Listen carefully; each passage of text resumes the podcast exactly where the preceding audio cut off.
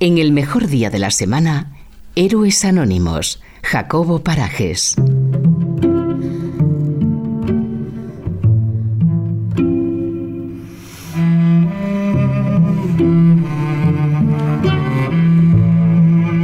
Un tiempo de radio donde buscamos a aquellas personas que con su ejemplo tienen algo que contar.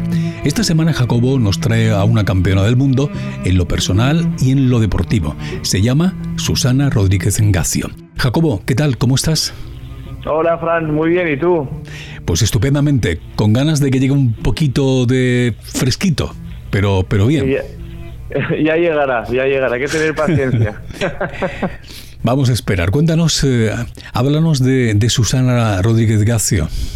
Pues mira, Susana mm, nació en Vigo hace 32 años, nace en el seno de una familia que no tiene ninguna tradición deportiva y fue ella misma quien a una edad muy joven entendió que el deporte podría serle útil y ser además una herramienta para su desarrollo como persona. Ella mm, eh, tiene una deficiencia visual grave, tiene una visión inferior al 10% porque sufre de albinismo, que es una condición genética que afecta a una de cada 17.000 17 personas y que da lugar a la falta de pigmentación en pelo, pies y ojos. Y, en ella, pues, pues desgraciadamente lo que produce es que tenga una visión inferior al 10%. Pero para ella todo esto no ha sido un obstáculo, sino en todo caso una cualidad más y además la razón para, a pesar de ello, luchar con fuerza por alcanzar todos sus sueños. Para ello, y para ella, mejor dicho, el albinismo eh, que parece se ha convertido en una oportunidad, lo cual es profundamente inspirador. Hoy Susana, con albinismo, con la discapacidad visual que tiene, es campeona del mundo de paratriatlón. Con cuatro años aprendió a nadar, con ocho ya jugaba con su hermana a que competían en los Juegos Olímpicos, con diez años participó en su primer campeonato de atletismo, atletismo adaptado, donde ya ganó sus dos primeras medallas y fue entonces cuando descubrió que existían los Juegos Paralímpicos, algo que en ella ha supuesto mucho. Ese fue un momento importante, puesto que desde ese momento, desde entonces, se propuso de mayor poder acudir a unos Juegos Paralímpicos. Ahí empezó a fraguarse su sueño. Desde entonces pasó unos años compitiendo en natación para volver a lo que más le gustaba, que era correr en realidad. Y, también saltar.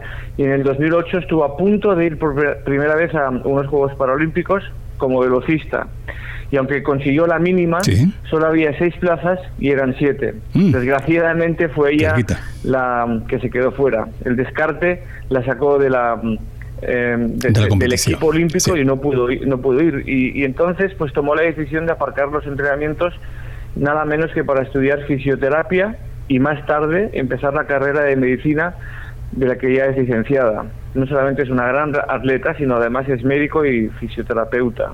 Jacobo, haznos una fotografía de su carácter, de sus cualidades, de lo que tú ves más sobresaliente.